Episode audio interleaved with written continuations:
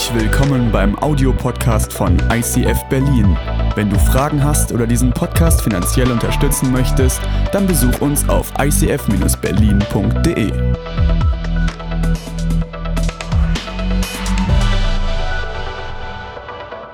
Ich bin einfach nur begeistert und zutiefst dankbar über die bereits geborgenen und noch verborgenen Schätze in dieser Kirche, wenn ich so ein Video sehe, wo sich Menschen hinsetzen und sagen, hey, wir gestalten Kirche mit, wir bringen unsere Begabung ein. Und genau das ist heute das Thema. Wir sind heute am letzten Sonntag unserer genialen Themenreihe Killing Kryptonite, Krafträuber erkennen und entmachten. Und ich darf heute von Kirche schwärmen. Ich darf heute über die Braut von Jesus schwärmen. Das ist das, wo wir als Pastoren uns am besten mit auskennen, mit Bräuten. Und Kirche ist so das Beste, was du dir vorstellen kannst. Und sagst so, Jesus als der Bräutigam, und die Gemeinde als die Braut. Vielleicht hörst du das zum ersten Mal und denkst, es ist ein bisschen weird. Das fühlt sich ein bisschen komisch an. Ich will keine Braut sein. Und deswegen möchte ich euch am Anfang mit hineinnehmen in tiefe biblische Erkenntnisse. Ich möchte in die Bibel hineintauchen, was die Bibel darüber sagt, dass wir als Kirche, als gläubige Menschen, dass wir die Braut von Jesus sind. Und Epheser 5 ist eine, eine Bibelstelle, wo genau das beschrieben ist. Und ich lese sie euch mal vor, weil das Wort Gottes hat Kraft. Und wenn du da genau reinschaust und wenn du genau in die Tiefe gehst, dann stellst du auf einmal Sachen fest, die du vielleicht vorher noch nicht so verstanden hast, weil dir dieses Bild auf einmal in seiner Tiefe mit seinen Details ganz neu deutlich wird. Da steht Epheser 5, Vers 31, erinnert euch an das Wort. Ein Mann verlässt seine Eltern und verbindet sich so eng mit seiner Frau, dass die beiden eins sind mit Leib und Seele. Das ist ein großes Geheimnis. Ich deute dieses Wort auf die Verbindung zwischen Christus und seiner Gemeinde. Hier Epheser 5, ein ganzes Kapitel, wo es darum geht, dass Christus, der Bräutigam, wieder auf diese Erde kommt und dass wir, die Gemeinde, die Kirche, der Leib Christi, verschiedene Denominationen und wenn du es runterbrichst, du und ich, wir sind Teil dieser Braut von Christus. Und welches Detail nimmt er hier? Warum sagt Paulus, ich nehme das Momentum der Hochzeit. Ich nehme diesen einen Moment im Leben, der wohl größte Moment einer Braut und eines Bräutigams, wo zwei Menschen aus unterschiedlichen Welten mit unterschiedlichen Herkünften zusammenkommen und auf einmal verschmelzen und eins werden. Er spricht hier nicht von dem Ehealltag, von dem, was sich irgendwann mal äh, einspielt. Er spricht hier auch nicht von Schmetterlinge im Bauch, Freundschaftsverlobungsphase, sondern er spricht von diesem singulären Ereignis der Hochzeit und er nimmt es raus und sagt, das ist ein großes Geheimnis, es ist ein tiefes Geheimnis, was da drin steckt. Warum legt Gott so einen Wert auf, auf Beziehung? Warum legt Gott so einen Wert auf diese Vereinigung zwischen Mann und Frau, zwischen Braut und Bräutigam? In Jakobus 4, Vers 3 steht, ist euch nicht klar, dass die Freundschaft mit der Welt zugleich Feindschaft gegen Gott bedeutet? Wer also ein Freund dieser Welt sein will, der wird zum Feind Gottes. Jetzt fragst du dich wahrscheinlich, Herr Stefan, das passt jetzt gar nicht rein. Eben war es noch romantisch, eben war es noch schön und wir haben hier eine Braut auf der Bühne erwartet und ein schönes Hochzeitssetting. Und jetzt liest du hier Jakobus und sprichst von, dass Freundschaft mit der Welt gleich Feindschaft gegen Gott ist. Killing Kryptonite. Wir wollen Krafträuber erkennen und entmachten. Und ich glaube, dass Freundschaft mit der Welt ein Krafträuber in unserem Leben ist. Ich habe diesen schönen Laptop genommen und präpariert und vielleicht denkst du jetzt, ja, ja, jetzt kommt's wirklich raus. Die Kirche war schon immer gegen Technik, alles was modern ist. Nein, nein, ich bin nicht grundsätzlich gegen Technik und ich finde diese Dinger hilfreich, für die ein oder andere Sache, aber ich möchte sie als Symbol nehmen, weil du hast die Möglichkeit mit einem Laptop Tasten zu drücken und du kannst dort in jede mögliche Welt eintauchen. www. Welt, Welt, Welt. Du kannst auf der einen Seite kannst du dir die kraftvollsten Predigten, die überkonfessionellen Gebetsgottesdienste reinziehen. Du kannst ein Studium machen, du kannst Theologie studieren, Psychologie, alles, was du irgendwie studieren willst. Du hast Zugriff darüber über alles.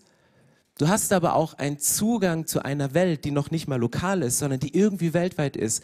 Du kannst dich im Darknet bewegen, du kannst Zugriff nehmen auf Sachen, du kannst Dinge kaufen, die es legal gar nicht gibt. Und ich glaube, dass Freundschaft mit der Welt Kryptonit ist in unserem Leben. Dass es ein Krafträuber ist. Warum schreibt Paulus hier an Jakobus, dass Freundschaft mit der Welt ist Feindschaft gegen Gott. Das kannst du doch nicht so krass sagen. Wir sollen doch Licht in dieser Welt sein. Wir sollen doch als Gemeinde gerade in dieser Welt leben und unsere ganz große Ausstrahlungskraft weiterbringen. Freundschaft mit der Welt wird es dann, wenn du etwas von dieser Welt erhoffst, was dir eigentlich nur Christus geben kann. Freundschaft mit der Welt wird es dann, wenn du dich nach etwas sehnst und etwas suchst an Orten, die dir diese Befriedigung nicht geben können, die dir die Bedürfnisse nicht stillen können, die nicht an den Punkt kommen, wo sie sagen, hey, jetzt hast du diesen inneren Frieden, von dem du suchst. Und hier im Jakobus, der Aspekt, der hier drin steht im Jakobusbrief, ist dieser Beziehungsaspekt, Freundschaft und Feindschaft.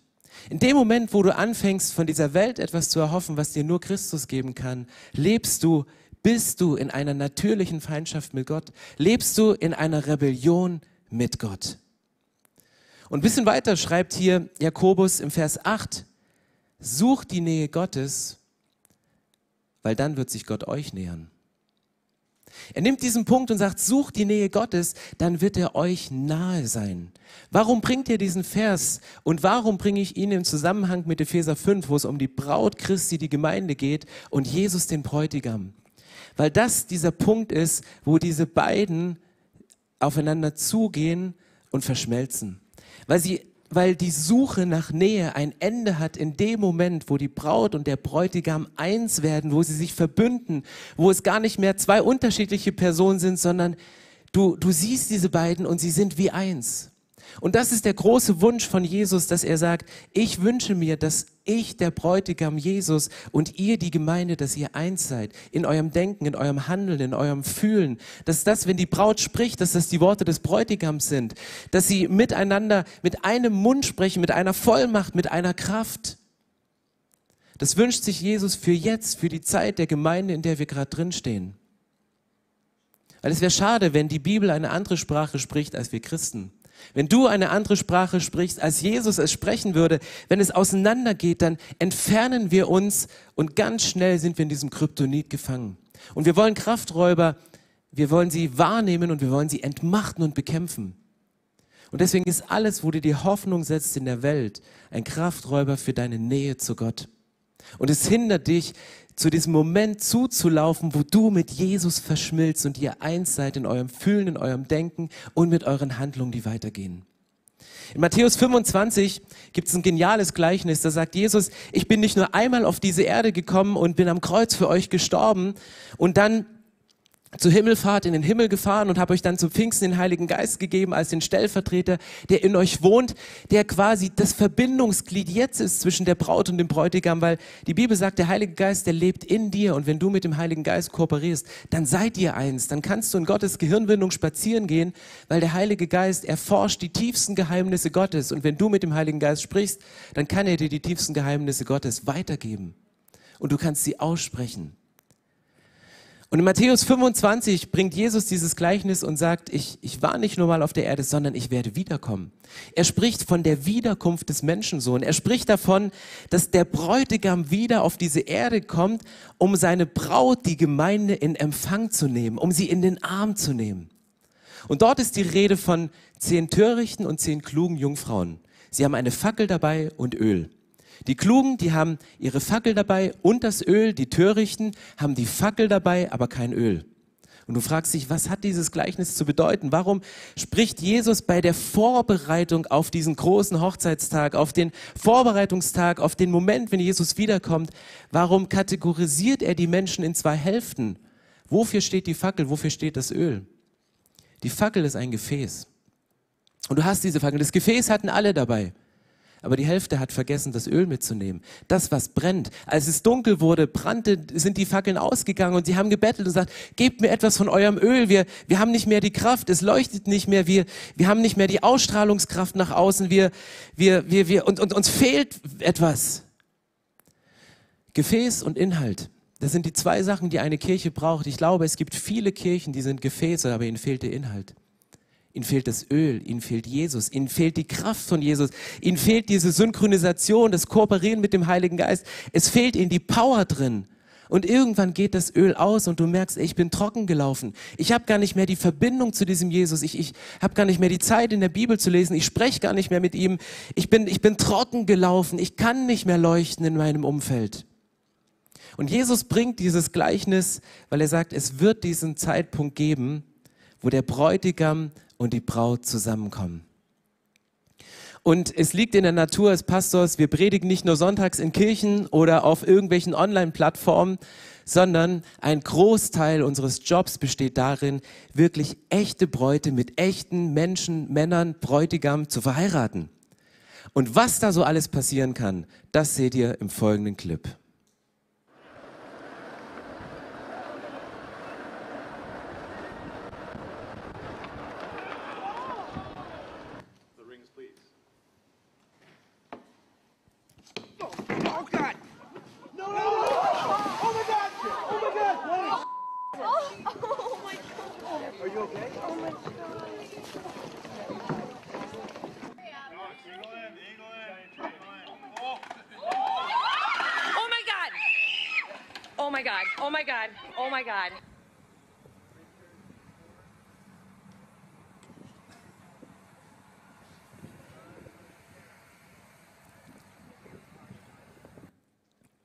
Weiß nicht, ob deine Hochzeit schon vorbei ist oder ob du den Horror hast, eine von diesen Sachen zu erleben. Alles real passiert.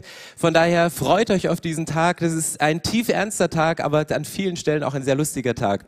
Warum bringt Jesus dieses Beispiel von Braut und Bräutigam? Epheser Kapitel 5, Vers 27 geht es weiter und da geht es ein Stück tiefer. Dann sagt er, denn er wollte seine Gemeinde wie eine strahlende Braut zu sich führen ohne Flecken und ohne Falten oder sonst etwas derartiges. Vielmehr sollte sie heilig und makellos sein. Wenn Jesus anfängt, über seine Braut zu sprechen, wenn Jesus anfängt, über zu träumen, wie seine Gemeinde aussieht, dann nimmt er genau diese Worte hier in diesen Mund und sagt, hey, meine Braut, die ist fehlerlos, die ist ohne Flecken, die ist ohne Falten, die ist ohne irgendetwas, wo man jetzt hinguckt, sondern du kannst vor Schönheit gar nicht weggucken, weil jedes Detail, was du an ihr anschaust, ist irgendwie genial, ist irgendwie brillant. Und wir als Kirche, wir haben uns in diesem Halbjahr ein, ein Thema, ein Motto gesetzt und das heißt, heiliger Gott, unnahbar nah. Und genau das, was wir von unserem Gott wünschen, dass dieser Gott, der auf der einen Seite so unnahbar scheint, doch ganz tief in uns drin lebt, genau das wünscht sich hier in Epheser 5, Vers 27 Paulus, wenn er von dem Verhältnis zwischen Gemeinde und, und, und ihm spricht, das Bräutigam. Er möchte, dass sie heilig und makellos vor ihm steht. Deswegen lautet mein Punkt, eine Gemeinde mit Ausstrahlung hat Anziehungskraft. Eine Gemeinde mit Ausstrahlung hat Anziehungskraft. Wenn du Gemeinde bist, wenn du, wenn du dir bewusst bist, dass du dich vorbereitest auf den großen Tag, um dich mit deinem Bräutigam zu vereinen, dann hast du eine Ausstrahlung. Mit den Worten, wie sie hier genannt sind, du lebst eine Exzellenz. Du hast eine Einmaligkeit, weil jede Braut ist anders. Es gibt nicht eine Copy-Paste-Laden, sondern es muss individuell sein. Es ist anders. Sie hat eine Würde, mit der diese Braut lebt und sie lebt einen Wert. Und dann passiert Folgendes in der Bibel, dass der Bräutigam, auch wenn du denkst, Jesus, wo bist du eigentlich? Wo, wo hast du dich denn versteckt? Ja, du hast zu Pfingst uns den Heiligen Geist gegeben, aber, aber ich würde noch intensiver mit dir zusammenleben. In 2. Korinther 11, Vers 2 steht, ich werbe geradezu eifersüchtig um euch, wie Gott um euch wirbt. Paulus nimmt dieses Beispiel und sagt, hey, ich werbe um euch als Kirche, ich als Pastor, ich als Leiter, ich als Prediger, ich, ich, ich lege mich voll ins Zeug und ich werbe für euch und ich mache es genauso, wie Gott um die Gemeinde buhlt, wie Gott um die Gemeinde wirbt. Wie ein Vater seine Tochter einem einzigen Mann anvertraut, so möchte ich euch mit Christus verloben, damit ihr ihm allein gehört. Er sagt, ich wünsche mir nichts sehnlicher, als dass diese Nähe und diese Beziehung eins wird, dass ihr euch verbündet und zu einem werdet. Und bereits im Alten Testament in Jesaja ist die Rede davon, dass sich der Bräutigam über die Schönheit der Braut freut. Jesaja 62, Vers 5. Wie ein Bräutigam sich an seiner Braut freut, so wird dein Gott sich über dich freuen. Hey, dein Gott freut sich über dich. Dein Gott freut sich darüber, wenn du dich für ihn vorbereitest, wenn du dich für ihn schick machst, wenn du den inneren Menschen schön machst, indem du sagst, hey, ich, ich sehe da noch, noch Runzeln. Ich sehe, dass mir gewisse Falten sich immer wieder übereinander schlagen und ich will es eigentlich nicht tun. Und du sagst, hey, ich, ich gehe ins Get Free. Ich mache Tausch am Kreuz. Ich, ich, ich nehme das, was, was so ein Fleck ist in meiner Geschichte, vielleicht ein blinder Fleck und du brauchst Menschen, die dich darauf ansprechen und du arbeitest an diesem Punkt. Im vollen Bewusstsein, dass das Blut von Jesus alles aus deinem Leben rauswaschen kann und im vollen Bewusstsein, dass es für manche Dinge, die dich seit Kindheit beschäftigen, lange Prozesse braucht, um diese aus dem Leben rauszunehmen. Aber auch das geht nicht mit menschlicher Kraft, sondern es ist ein Teil, sich als Braut schön zu machen. Und eine Gemeinde, eine Braut ist nur so schön wie die Summe der verschiedenen Menschen, die Teil dieser Braut sind, die Teil dieser Gemeinde sind. Und jetzt ist die Frage, ja, aber warum gibt es denn dann so viele Gemeinden? Wenn das hier stimmt, was Paulus schreibt im Epheserbrief und so, dann könnten wir doch eine große Kirche sein. Wir mieten die Mercedes-Benz Arena und wir feiern alle zusammen. Genauso wie es verschiedene Stile von Brautkleidern gibt, genauso gibt es verschiedene Stile von Gemeinden. Da hat es zum Beispiel, und ich habe euch ein paar Fotos mitgebracht, weil der Bräutigam, der freut sich über unterschiedliche Stile. Ich glaube, Jesus feiert die Vielfalt von Kirchen. Der erste Stil ist der romantische Stil.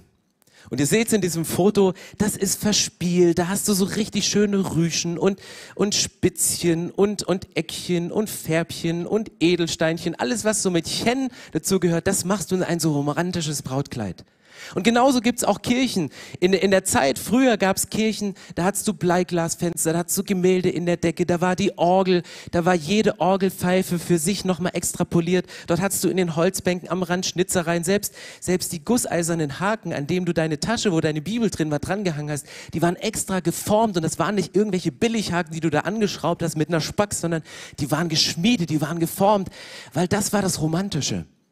Und genauso geht's auch in der Bibel. Und wenn du die Bibel liest und, und, und bist Teil von diesem romantischen Zugang zu Gott, dann, dann, dann brauchst du die Bilder, dann brauchst du die Geschichten. Und dann wünschst du dir am liebsten, wenn ich über den, dieses Gleichnis von den zehn Törichten und den, jetzt bin ich falsch abgebogen, den zehn schlauen Jungfrauen spreche, dass die alle hier sind und dass das so richtig zelebriert wird und du liebst die Geschichten und du liebst diese Bilder. Und ganz ehrlich, ICF ist auch ein Teil von romantischer Kirche mit Licht, mit Stage Design, mit ganz vielen Details und du gehst da rein. Aber vielleicht sagst du, das ist überhaupt nicht mein Stil. Ich, mein Stil ist eher der zweite Stil, das ist eher der klassische Stil. Ich brauche Routine. Ich brauche eine Liturgie. Ich will nicht Lieder singen, die mir irgendwo auf dem Screen eingeblendet werden oder den Text von, von Leinwänden absingen, wie so Massenkaraoke. Ich möchte ein Liederbuch aufschlagen. Ob das rot, grün oder blau oder schwarz ist, aus welchem Grund, das ist egal, aber du möchtest dieses Liederbuch aufschlagen. Du möchtest diese Noten singen. Du wünschst dir eine Liturgie, wo man komplett durchgeht, weil es gibt dir Sicherheit. Und es ist in Ordnung. Wir hatten ein junges Mädchen, die hat sich bei uns in der Kirche für ein Leben mit Jesus entschieden, hat Frieden mit Gott gemacht. Und irgendwann sagte sie, ich suche mir eine traditionelle Kirche, weil in meinem Leben ist etwas passiert, was es ganz schön aufgewirbelt hat. Und ich liebe das ICF. Ich liebe diese Form von Kirche, dass hier alles immer inszeniert. Aber ich finde es auch manchmal stressig, jeden Sonntag herausgefordert zu werden, noch einen Next Step zu gehen und hier was zu machen und da eine Entscheidung zu treffen. Mein Leben ist gerade so aufgewirbelt. Ich brauche Ruhe. Ich will mich einfach irgendwo reinsetzen, abschalten, zur Ruhe kommen und ich weiß, was kommt und ich gehe rein und ich weiß, wann Schluss ist. Und wir haben gesagt, das ist völlig in Ordnung, weil so unterschiedlich Brautkleider sind, so unterschiedlich sind Kirchen. Und vielleicht ist je nach Lebensphase eine andere Form von Kirche für dich angebracht. Vielleicht sagst du auch, ich komme damit nicht zurück, dann such dir bitte eine Kirche. Ich bin absolut gegen Church Hopping. Wenn du die Kirche mit deinem Stil gefunden hast, dann geh hin und bring dich ein in dieser Kirche und sei verbindlich. Aber suche das, was zu dir passt. Weil nichts ist schlimmer, dass du Sonntag für Sonntag dich mit einem Brautkleid identifizieren musst, was überhaupt nicht deins ist. Vielleicht bist du auch Nummer drei, der schlichte Stil. Und ich finde dieses Brautkleid, ich finde es fabelhaft in seiner Schlichtheit, so wie es da ist. Und du sagst, hey, hör auf mit diesem vielen Licht und mit dem Nebel und mit dem ganzen Zeug, kann ich nichts anfangen. Für eine Kirche reicht eine Gitarre. Jeder Christ ein Gitarrist. Und möglichst Simple Church, gibt's ganze Bücher drüber. Reduzieren auf das Wesentliche. Ich brauche mehr, brauche ich nicht. Und es ist okay und es ist gut so. Deswegen wirst du, wenn du als Braut den schlichten Stil bevorzugst, dort deinen Gotteszugang finden. Und du wirst die Schlichtheit des Evangeliums, die Klarheit des Evangeliums lieben und diese rausbringen. Und genauso gibt es den vierten Stil und das ist der sinnliche Stil. Wie dieses schön sinnliche Brautkleid. Und vielleicht sagst du, es gibt Kirchen, die sind mir viel zu kopflastig. Immer Theologie, immer Exegese und dann Griechisch und Hebräisch und Wörter und dieses. Ich brauche so eine Kirche, die ich anfassen kann. Ich muss den Heiligen Geist spüren und wenn ich beim Gebet nicht umfalle, dann, dann war es kein richtiges Gebet und, und, und, und, und wenn, wenn keiner in einer Sprache spricht, die ich verstehe, dann ist es, ist es nicht wirklich kraftvoll und, und du hast den Zugang mit allen Sinnen, weil du möchtest es spüren, du möchtest es eintauchen und du kannst auch nicht, Corona ist für dich der Horror, weil du immer nur so, du, du umarmst dich und du lässt gar nicht los das Gegenüber und du küsst auf die linke und auf die rechte Wange und nochmal auf die linke und du denkst, du gehst zurück. Ich, ich brauche diese, diesen Zusammenhalt auch mit diesen Menschen genauso, wie ich mich nach einem Zusammenhalt mit Gott sehne. Und genauso wie es verschiedene Stile gibt von Bräuten, genauso wie es verschiedene Brautkleiderstile gibt, so unterschiedliche Kirchen gibt es. Es gibt nur eine Gemeinsamkeit, was alle gleich haben. Eine Braut macht sich für ihren Bräutigam schön. Und was kann schöner sein als Bilder von verschiedenen Bräuten? Ist doch ehrlich gesagt nur eine echte Braut, oder?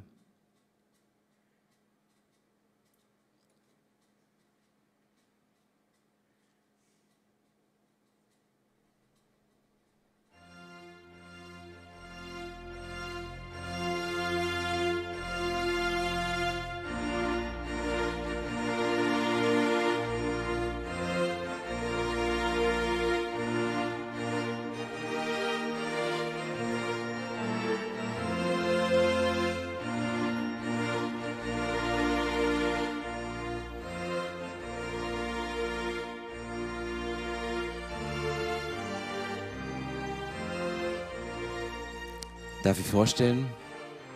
Die Braut Christi, die Gemeinde. Wenn man dieses Bild einer Braut sieht, dann, dann läuft einem Gänsehaut über den Rücken runter. Man kriegt einen, einen riesen Respekt, weil man sagt, hey, hier stimmt einfach alles. Hier ist einfach, du, du, du schaust an und du weißt gar nicht, wo du zuerst hingucken sollst, welches Detail du zuerst bestaunen kannst. Und das, was hier vor mir steht, das ist nicht ein, eine, ein Ergebnis von mal eben dahingerotzt und mal eben irgendetwas gemacht, sondern das ist eine lange Zeit von Vorbereitung. Und ich möchte mit euch in dieses Bild von einer Hochzeit noch mal ein bisschen hineingehen und danke Tashi, dass du da bist und ich fand es so brillant, als wir dich gefragt haben, hey, könntest du dir vorstellen, dein Brautkleid noch einmal anzuziehen? Könntest du dir vorstellen, noch einmal hier zu stehen und nicht nur eine menschliche Braut zu symbolisieren, sondern die Gemeinde zu symbolisieren? Sie sofort gesagt, auf jeden Fall. Und habe ich angefangen gesagt, ja, es ist auch nicht so ein großer Aufwand, ziehst dir ein Brautkleid drüber und kommst. Da sagt sie, nein, überhaupt nicht. Wenn, dann, dann setze ich mich hin und ich stehe um 4.30 Uhr auf, um mich zu schminken. Ich lasse mir die Haare machen. Ich hole mir eine Visagistin. Ich, ich ziehe das Kleid nochmal an. Ich bringe es nochmal in die Reinigung. Ich mache alles, weil für die Gemeinde ist es richtig. Und das ist genau der Punkt. Weißt du, ein Bräutigam, der freut sich über Exzellenz bis ins Detail. Mal angenommen, ähm, du bist eine Braut und sagst, Exzellenz lege ich nicht so einen Wert drauf. Und dann überlegst du so und guckst auf die Uhr und denkst du, 28. Juni, Mist, das ist der Tag meiner Hochzeit. Ich habe noch gar nichts vorbereitet. Warte mal, ich brauche ein Hochzeitskleid. Hochzeitskleid weiß, weiß, weiß, weiß, weiß, weiß. Wo kriege ich ein Hochzeitskleid her? Weiß, weiß, weiß. Oh, mein Bettlaken. Ah, ja, schon sechs Wochen drauf, ist nicht mehr an allen Stellen so weiß, aber hey, das geht. Dann nimmst du dieses, dieses Bettlaken und hüllst es um dich rum und denkst, das reicht ja.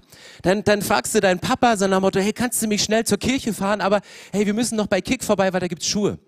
Und dann fährst du zu Kick und du holst Schuhe und denkst, ja, ist 30 Euro, das reicht. Ja, 15 ist im Sonderangebot, völlig in Ordnung. Ziehst an, drücken ein bisschen, aber sagst, gehst weiter. Naja, mach ich nicht. Dann sitzt du im Auto und findest im Handschuhfach noch so einen Kajalstift und denkst, ja, ein bisschen schminken wäre schon noch gut. Und du, du machst das Handschuhfach auf, du klappst den Spiegel runter, nimmst diesen Kajalstift und versuchst dich zu schminken und den Eyeliner schön nachzuziehen. Und es wäre alles ganz gut geworden, wenn da nicht dieses Kopfsteinpflaster gewesen wäre auf dem Weg zur Kirche. Und du siehst aus wie sonst was machst und dann, dann gehst du vor und du kommst rein in die Kirche und der, der Bräutigam, der riecht schon von weitem, oh, die hatte nicht wirklich Zeit noch vorher zu duschen und dann gehst du so ein bisschen auf Abstand. Keine Braut würde so zu ihrer eigenen Hochzeit gehen sondern eine Braut plant. Die plant Wochen voraus. Ach, was sage ich? Monate im Voraus. Quatsch, Jahre im Voraus. Sie sucht sich ein Brautkleid raus. Sie verwirft es wieder. Sie sucht die Deko raus. Sie bestellt die Deko. Sie, sie verwirft die Deko, bestellt neue Deko. Dann guckt sie nach den Schuhen und die kann ich behalten, die 15, und das eine kommt in die nähere aus, ich nehme die nächsten. Du bereitest dich wirklich vor. Und den Aspekt, den Jesus hier nimmt, das ist die Vorbereitung, weil der Bräutigam, der freut sich über Exzellenz bis ins Detail. Da stimmt alles, da sitzt jedes Haar, da stimmen die Blumen, da ist, da sind Details wie bei diesem maßgefertigten Brautkleid, sind Details einfach das Wichtigste. Und dann kommt dieser große Tag, auf dem die Braut sich vorbereitet hat und mit einer Hochzeit ist ja auch immer die Hochzeitsfeier verbunden. Im Moment ein bisschen schwierig, aber unter normalen Umständen sitzt du ja irgendwann da und überlegst, wen lade ich denn zu meiner Hochzeit alles ein? Und dann sitzt du vor dieser riesen Verwandtschaft, vor dieser riesen Namensliste, wo du weißt, den würde ich gerne einladen und den muss ich einladen. Und dann überlegst du, das rauszustreichen. Und dann guckst du so die Namensliste durch und denkst, okay, ja, da ist Manfred. Ach, Manfred, der ist cool. Der liebt knallige Farben. Ach, ich ziehe mir mal ein grünes Brautkleid an. Dann guckst du ein bisschen weiter und sagst, ah, Tante Gisela soll ich auch einladen. Tante Gisela, ja, die ist von der edleren Sorte. Und Tante Gisela, die, ähm, die liebt es edel, deswegen mache ich mir eine schöne Hochsteckfrisur. Und dann guckst du weiter und denkst, ah, Thomas will ich eigentlich nicht einladen, aber es ist die Sorte von Verwandtschaft, von Leuten, die du einladen musst und du schickst ihnen dann pro forma eine Einladung und die sagen auch als erstes zu und die kommen dann auch zu deiner Hochzeit. Und dann siehst du unten noch Kurt und Kurt ist ein Bauer und du denkst, hey, ja gut, dann zieh ich noch rote Gummistiefel an. Und dann kommst du zu deiner Hochzeit, weil du es allen Gästen recht machen möchtest, mit Hochsteckfrisur, grünem Kleid und roten Gummistiefeln. Das sieht nicht aus wie diese wunderschöne Braut, das sieht aus wie eine Vogelgrippe, das ist einfach, das kannst du nicht angucken. Aber das ist manchmal Kirche. Wir stehen manchmal da und sagen, wir sind die Braut Christi und wir gucken, ja, wer besucht uns denn? Wer guckt uns denn? Wem müssen wir es denn recht machen? Und dann gehen wir so durch und denken, ja, Manfred, ah, ist ja der Klassiker, der mag Schlagzeug nicht so. Kannst du mal bitte Schlagzeug ein bisschen leiser drehen? Oder wir gucken, hey, der, der mag es ein bisschen edler und, und, und theologisch geht er in die Richtung und dann predigst du diesen Sonntag theologisch in die Richtung und nächsten Sonntag theologisch in die Richtung. Aber was du machst, du redest den Menschen nach dem Mund. Aber Kirche ist nicht dem Menschen nach dem Mund zu reden, sondern Kirche ist es, dass sich die Braut für den Bräutigam schön macht. Kirche bedeutet, dass sich die Braut für den Bräutigam hübsch macht und da steht in ihrer alles gleißenden Schönheit und sagt, hey, ich möchte mich Bräutigam für dich schön machen. Und ich glaube, dass dann Epheser zusammenkommt, wenn diese Braut da steht mit ihrem Lächeln und sagt, okay Jesus, du bist der Bräutigam und wir bereiten alles drauf vor. Meine Frage ist, wie bereitest du dich auf die Wiederkunft von Jesus vor? Oder mal runtergebrochen, wie bereitest du dich auf eine Celebration, auf einen Gottesdienst vor? Sitzt du im Auto und schlägst noch schnell die Bibel auf und sagst, oh Mist, ich bin ja heute mit dem Input für die Mitarbeiter dran. Ja gut, das kann ich im Auto machen. Da kann ich irgendwas schnell aus dem Ärmel schütteln, weil es sind ja nur die Mitarbeiter. Oder setzt du dich hin, so wie sie, dass sie mit dem Zeitpunkt der Anfrage nichts anderes mehr im Kopf hatte, als wie mache ich diesen Tag am Sonntag zu dem zweitschönsten Tag in meinem Leben, um nochmal als Braut auf einer Bühne zu stehen. Und du schläfst nachts nicht, dein Körper spielt verrückt und, und, und alles fiebert auf diesen Moment hin, wo die Braut und der Bräutigam zusammenkommen. Ein Bräutigam freut sich über Exzellenz bis ins Detail. Eine zweite Sache, über die sich ein Bräutigam freut, ist über Reinheit. Ein Bräutigam freut sich darüber und deswegen schreibt Paulus im Epheserbrief, er wünscht sich diese Frau, Braut ohne Flecken, ohne Runzeln, ohne Falten, ohne irgendetwas Störendes. Und wir, wir gehen manchmal in unsere Welt hinein, in unser Kryptonit, in unseren Krafträuber und wir gehen rein und denken, ja, genug Predigt vorbereitet, genug Anna vorbereitet. Da ist auch eine spannende Seite, preute.de.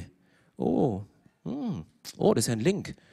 Und dann klickst du auf diesen Link und dann, und dann, dann bist du auf einmal in eine Welt eingetaucht, dann bist du auf einmal in einer Welt drin, wo du sagst, du siehst Sachen, die willst du gar nicht sehen, aber es ist so spannend, es ist so herausfordernd. Und, und dann guckst du so mit einem Blick und denkst, okay, Gemeinde, Jesus, ah, das ist ja auch ein bisschen, und, und, und du sitzt da und im Moment gibt es dir eine, eine Erfüllung, im Moment gibt es dir eine Befriedigung. Und, und, und deine Finger, die sind schon grün geworden und im nächsten Augenblick gehst du hin und, und, und dokterst an der Braut rum. Deine Finger sind noch schmuddelig und du fängst an und sagst, ey, da sitzt aber noch was nicht in der Gemeinde. Da müssen wir leiterschaftlich noch mal ein bisschen nachziehen. Und da, oh, und du fängst an, dieses fast unberührbare, diese Schönheit, diese Reinheit mit dem, was du aus einer Welt mitgenommen hast, die Feindschaft gegen Gott bedeutet, dort mit reinzubringen. Der Bräutigam freut sich über Reinheit. Ich will nicht sagen, dass es nur perfekte Menschen braucht, die in der Kirche mitarbeiten dürfen, da wäre ich nicht hier. Aber deswegen haben wir den Tausch am Kreuz. Deswegen gibt es die Momente, wo du dir die Hände waschen kannst, wo du deine Gedanken reinmachen kannst, wo du deine Gefühle synchronisieren kannst mit dem lebendigen Gott, wo die Sachen wieder in Ordnung kommen. Der Bräutigam freut sich über Exzellenz bis ins Detail und der Bräutigam freut sich über Reinheit. Aber worüber sich der Bräutigam am aller, allermeisten freut, der Bräutigam freut sich über eine unübertreffliche Hochzeit. Der freut sich auf eine unübertreffliche Hochzeit. Und in Offenbarung Vers 19, Vers 7 ist genau dieser Moment beschrieben. Angekündigt durch Gleichnisse von Jesus, angekündigt durch die ganze Bibel und in Offenbarung 19 steht geschrieben, wir wollen uns freuen und jubeln und seine Herrlichkeit preisen, denn die Hochzeit des Lammes steht unmittelbar bevor. Und seine Braut hat sich dafür bereit gemacht. Die Hochzeit des Lammes. Warum steht hier in Offenbarung 17 nicht die Hochzeit des Löwens? Weil Jesus ist sowohl der Löwe als auch das, das Lamm. Löwe ist das Mächtige und jeder Bräutigam, der, der macht sich eigentlich hübsch wie ein Löwe und der, mm, auch er kämmt seine Mähne und, und hängt die Kettchen um und er ist zur Hochzeit, will er der Löwe sein, möchte er der starke Mann sein. Hier steht nicht, es ist die Hochzeit des Löwen und seiner Gemeinde, sondern des Lammes. Weil der Punkt, warum du wieder saubere Hände bekommst, ein reines Gewissen, ein weißes Kleid, ist, dass Jesus das Lamm wurde. Das Lamm, was auf diesem Hügel vor Jerusalem, Golgatha nennt ihn die Bibel, gestorben ist, geschlachtet wurde, ans Kreuz gegangen ist, um alle Schuld, alle Flecken, alle Runzeln, alle Falten, alles das, was das Leben schwer macht, deine komplette Rebellion gegen Gott auf sich genommen hat und dafür gestorben ist. Und Jesus selbst, er freut sich genau auf diesen Zeitpunkt, wo er als Bräutigam wiederkommt, um seine Braut in Empfang zu nehmen.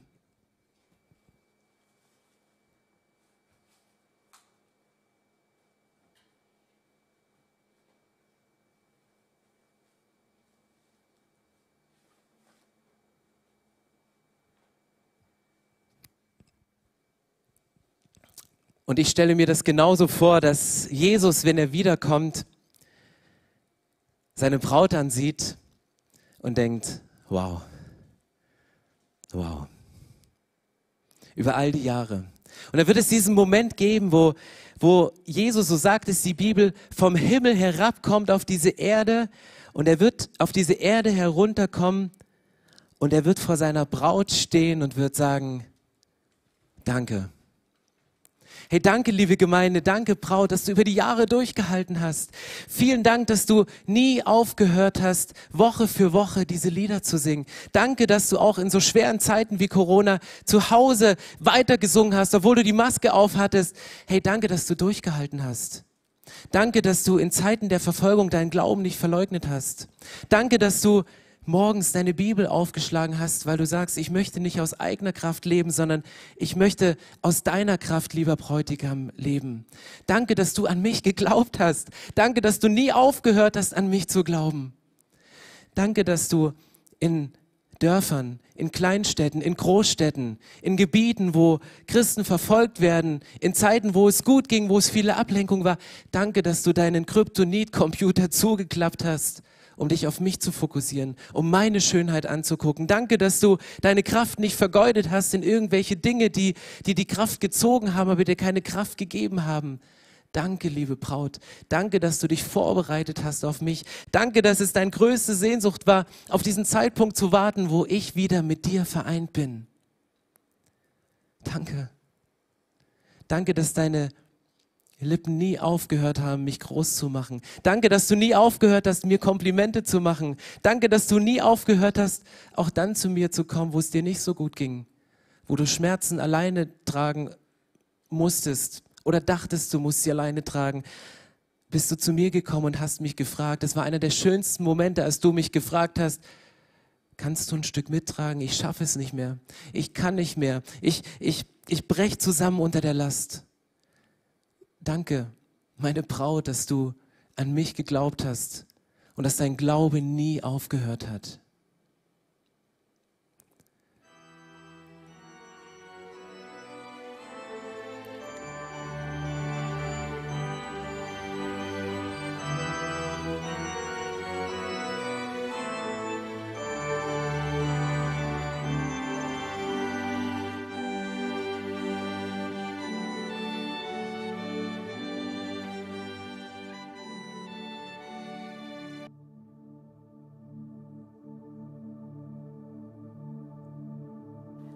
Kirche die Braut Jesus sind.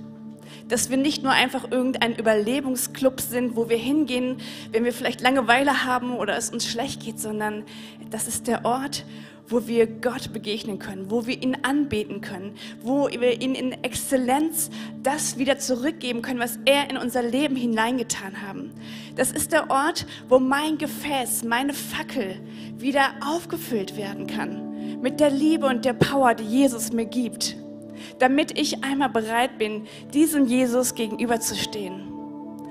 Und egal, welches Brautkleid du bevorzugst, such dir eine Kirche, wo du dich investieren kannst, wo du dich einbringen kannst, wo du in Exzellenz das leben kannst, was Gott dir als Gaben in das Leben hineingelegt hast. Denn das Tolle ist, dass dieser Bräutigam nicht weit weg ist, sondern dass er versprochen hat, ich bin jeden Tag bei euch. Ich bin mit meiner Kraft da. Im Abendmahl erinnern wir uns daran, dass Jesus einmal wiederkommen wird. Aber wir dürfen heute und jetzt schon diese verändernde Kraft erleben. Und genauso spricht die Bibel davon, dass auch du als Privatperson eine Liebesbeziehung mit diesem Jesus beginnen kannst, eintreten kannst, in einen Ehebund gehen kannst. Ich weiß nicht, ob du diesen Ehebund schon einmal offiziell geschlossen hast oder du vielleicht das allererste Mal merkst, dass dieser Jesus um deine Hand anhält, um mit dir gemeinsam durch das Leben zu gehen, dich zu lieben, dich zu ehren, dir zu helfen. Du hast heute die Möglichkeit, so einen Ehebund zu schließen oder aber auch diesen Ehebund wieder zu erneuern. Weil so wie in einer normalen Ehe manchmal eine Beziehung abflacht, man einfach nur noch nebeneinander herlebt, die Liebe wie verloren geht, kann ich mich jeden Tag wieder neu dafür entscheiden. Und wenn du das möchtest, kannst du jetzt mit mir gemeinsam beten. Jesus, ich danke dir von Herzen dass du jeden einzelnen von uns unendlich liebst. Egal, was wir in unserem Leben getan haben, welche Abwege wir gegangen sind, wo wir dir untreu geworden sind. Jesus, deine Liebe ist so groß, dass du dein Leben für uns gegeben hast am Kreuz. Und dass du immer mit offenen Armen dastehst, dass du dich nie von uns abwendest, dir einen neuen suchst, sondern dass du versprochen hast, ich werde bis in alle Ewigkeit auf dich warten. Und Jesus, ich möchte dieses Angebot dieser Beziehung heute mit einem Ja beantworten. Ja, ich möchte mit dir gehen. Ich möchte mit dir leben bis in alle Ewigkeit. Nichts soll mich mehr trennen von deiner Liebe. Stehe mir bei, da wo ich wieder meine eigenen Wege gehe. Aber ich weiß, dass es keinen besseren Ort gibt als in deiner Ewigkeit. Amen.